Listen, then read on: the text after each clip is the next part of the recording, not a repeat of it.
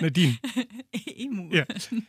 Glaubst du an die wahre Liebe? Natürlich. Hallo, ich heirate in drei Wochen. Natürlich glaube ich an die wahre Liebe. Aber auch so, dass es nur einen einzigen Menschen gibt und sonst keinen. Ah, schwierig. Also ich sage, es gibt viele unterschiedliche Lieben, die man im Leben verspürt. Und ich glaube aber dran, dass ein Mensch ganz perfekt passt, wenn man sich selber gefunden hat. Das Boah, hast du das sehr klang schön gesagt. Toll, oder? Richtig gut. Komm, ich starte mal den Podcast, dann geht's gleich Geil. mit dem Thema weiter. Alles gesehen. Emus heiße Tipps für Filme und Serien.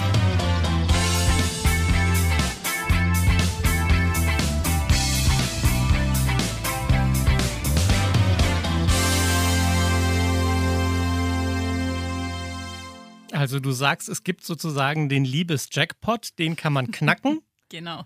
Aber du würdest nicht grundsätzlich sagen, dass jeder Mensch nur einen weiteren Menschen auf der Erde hat, den er finden muss und sonst klappt's nicht. Nee, ich habe, das muss ich jetzt hier unbedingt teilen, weil Ja. jetzt hören es ja Leute. Ich habe was sehr Inspirierendes und mega Interessantes gelesen.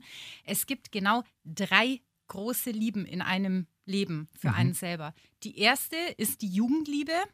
Mhm. Das ist, wo man im Nachgang als Erwachsener 10, 15 Jahre später sagen würde, krass, dass ich damals so ich liebe dich gesagt habe, weil die Empfindungen waren nicht da, wie sie Mhm. heute vielleicht für jemanden da sind. Aber da ist die Begründung, die Jugendliebe ist Liebe, wie wir sie als Jugendlicher definieren. Und das Mhm. definieren wir über, der ist nett zu mir, der sieht toll aus, da fühle ich mich wohl. Da ist es noch nicht so tiefergehend. Dann kommt die zweite Liebe, das ist die, die dich crasht, die dich fertig macht, wo du merkst, fuck, da war es irgendwie, der hat mir richtig wehgetan. Mhm.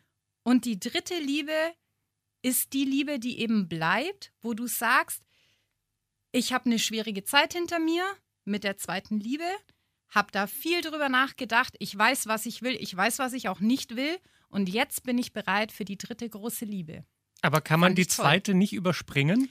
Das hoffe ich für ganz viele Menschen, Ja. aber ich habe mich dabei ertappt, dass ich, ich nenne keine Namen, aber dass ich konkret Klaus, Liebe hast du 1 gehört? und Liebe 2 äh, hiermit abhaken kann. Okay. Und Liebe 3 werde ich eben heiraten. Das machst du sehr gut und das ist sehr interessant, weil du weißt nicht, worüber wir gleich sprechen. Das ist ja immer das Schöne, dass ich dich überrasche mit den Filmen, die ich mitbringe.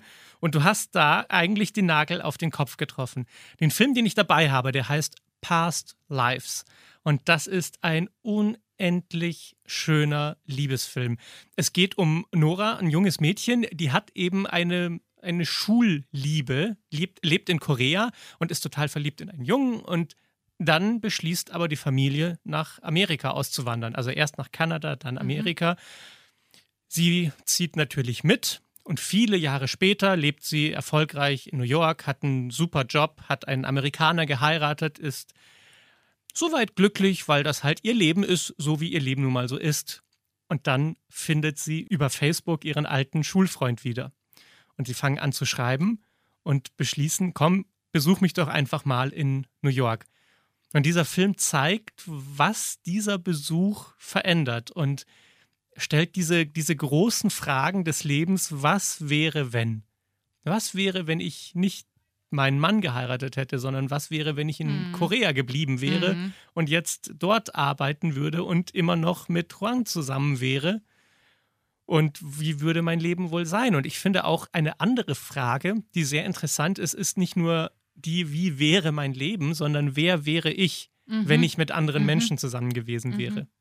Weil man ja immer, also ne, man hat ja eine eigene Identität, aber sie entwickelt sich und sie spiegelt sich in den Menschen, die einen umgeben.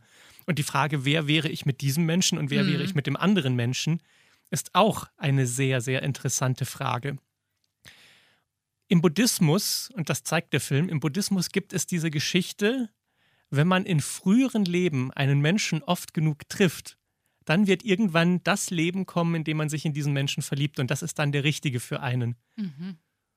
Und deshalb finde ich so schön, dass der Film Past Lives hat, Mhm, heißt mhm, also mhm. vergangene Leben. Mhm. Hat sie diesen Typen vielleicht in ihren vergangenen Leben ganz oft getroffen und jetzt ist es, wäre es der richtige? Oder ist es aber auch Past Lives, vergangene Leben im Sinne von, das Leben in Korea ist vergangen und sie ist Mhm. halt jetzt in New York und das ist jetzt ihr Leben und damit wird sie glücklich. Und mit dem Mann, den sie hat, wird sie glücklich. Also, also ein ganz fantastischer Film. Es ist kein großer Hollywood-Blockbuster, wo ich sage, ach, der wird jedem mhm. gefallen, weil er so Mainstream ist, mhm. sondern ein kleiner, süßer Geheimtipp, der mich sehr berührt hat, der mich auch zum, zum Nachdenken angeregt hat und so. Diese, diese, diese Frage ist, ist dieses Warten, dass der perfekte Partner kommt und was wäre, wenn, ist das vielleicht auch die größte Blockade, die uns daran hindert, glücklich zu sein? Weil wir immer denken, ja, aber äh, das Leben, wie es ist, ist schon okay, aber es könnte besser sein. Ich glaube, letztendlich in der heutigen Zeit ist das eigene Ego auch der große Endgegner, den man besiegen muss, um mit jemandem glücklich werden zu können. Weil es immer einfacher ist, äh, Unzufriedenheit auf den Partner zu legen mhm. und zu sagen, äh, der macht es so und das gefällt mir nicht und damit will ich nicht leben. Naja, aber also man selber hat ja auch Arten, die der andere vielleicht nicht so geil findet.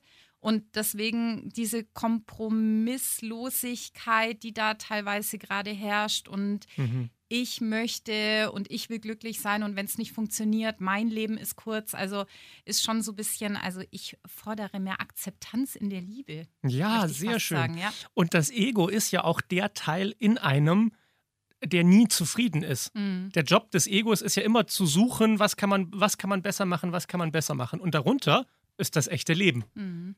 Aber das Ego will mit dem echten Leben nichts zu tun haben, weil sonst hätte es ja keine Aufgabe mehr. Dann müsste es ja nichts machen. Und mhm. weil das Ego gerne wichtig sein will, sucht es ständig danach, wie man irgendeine innere Leere füllen kann und immer noch irgendwas Neues erreichen kann. Und es geht noch immer besser und immer größer und immer perfekter. Und die Wahrheit ist, das ist ein Traum, mit dem sich das Ego die ganze Zeit beschäftigt, ohne dass es jemals wahr werden könnte, weil das, was wahr ist, ist jetzt schon da, mhm. nämlich das Leben, das man hat. Und äh, ich glaube, solange man, es klingt so albern, aber solange man gesund ist und integer sich selbst gegenüber, gibt es, glaube ich, nicht viel, das man in der Zukunft suchen muss. Und ähm, obwohl wir jetzt über einen Film, der das Thema Liebe behandelt, sprechen, finde ich es auch nochmal wichtig zu sagen an alle da draußen, die uns hören und die gerade niemanden haben, den sie lieben. Ihr seid okay so. Mhm. Ihr braucht niemanden, Ihr braucht keine Beziehung, ihr braucht keine Partnerschaft. Euer Leben ist nicht erst dann fertig, wenn ihr jemanden gefunden habt, sondern euer Leben ist jetzt so genau richtig. Und wichtig ist, dass ihr euch glücklich macht und dass ihr für euch da seid und ihr euch selbst ein guter Freund seid. Und ob dann jemand kommt oder nicht, ist egal. Ist wirklich egal. Und äh, trotzdem freue ich mich sehr für dich dass du in drei Wochen heiraten wirst. Und zwar den einen richtigen, die dritte große Liebe, liebe Nadine. Vielen Dank.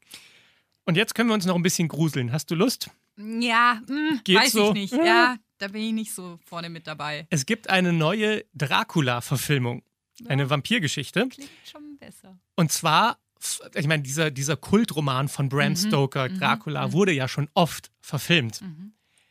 Jetzt, wenn man den Roman genau liest, es gibt da einen kleinen Teil in diesem Roman. Da wird beschrieben, wie Graf Dracula Transsilvanien verlässt und mit einem Schiff, mit der Demeter, nach London fährt, um dann dort sein Unwesen zu treiben. Mhm.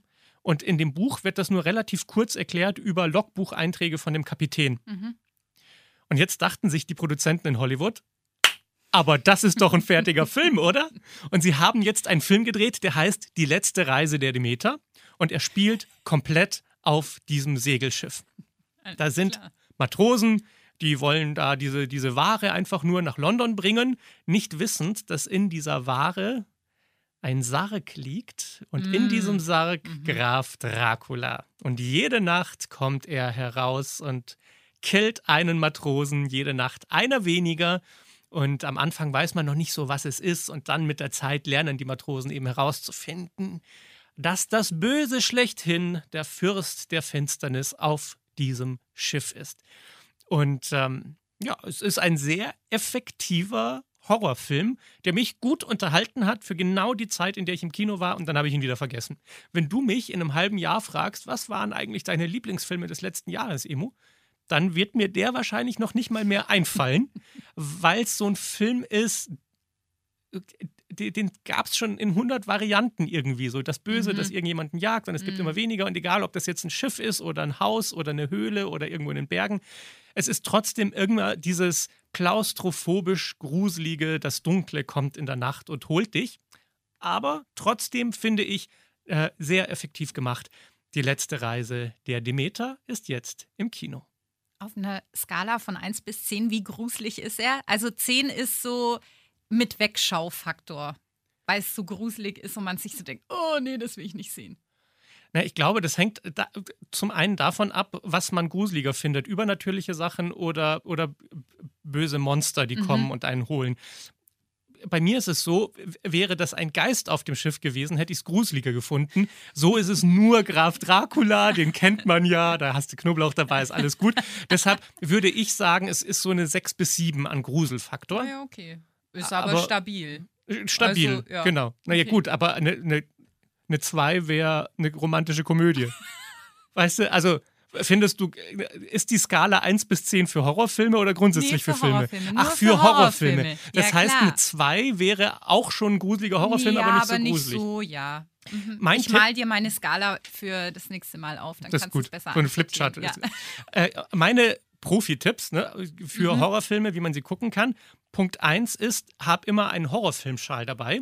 Das ist also der Schal mit dicken Maschen, Sehr die man sich vor die Augen halten kann. Und wenn man den Schal dann ein bisschen auseinanderzieht, gehen die Maschen auf und man kann durchgucken. Aber wenn es gruselig ist, lässt man wieder locker und dann ist der Schal wieder zu und äh, dann sieht man nicht, was passiert. Punkt 1. Und Punkt 2, den ich sehr empfehlen kann, ist, das meiste Gruselige passiert eigentlich übers Gehör. Das heißt, wenn man sich in einem gruseligen Film die Ohren zuhält und zuguckt, ist es viel weniger gruselig, als wenn man sich die Augen zuhält, aber noch mithört. Ich geil. Ja. Das finde ich geil. Deshalb immer Gruselfilme Ohren zuhalten. Gut, dann haben wir das auch geklärt. Serviceleistung im Podcast heute. Wir hören uns nächste Woche wieder, mein Schatz. Powered by Oropax dieses Mal. äh, bezahlte Werbung. Hm. Nee, machen nicht. wir nicht. Das haben wir gar nicht nötig. Bis dann. Alles gesehen. Emus heiße Tipps für Filme und Serien. Jeden Freitag neu. Dieser Podcast ist eine Produktion von 955 Charivari, Münchens Hitradio.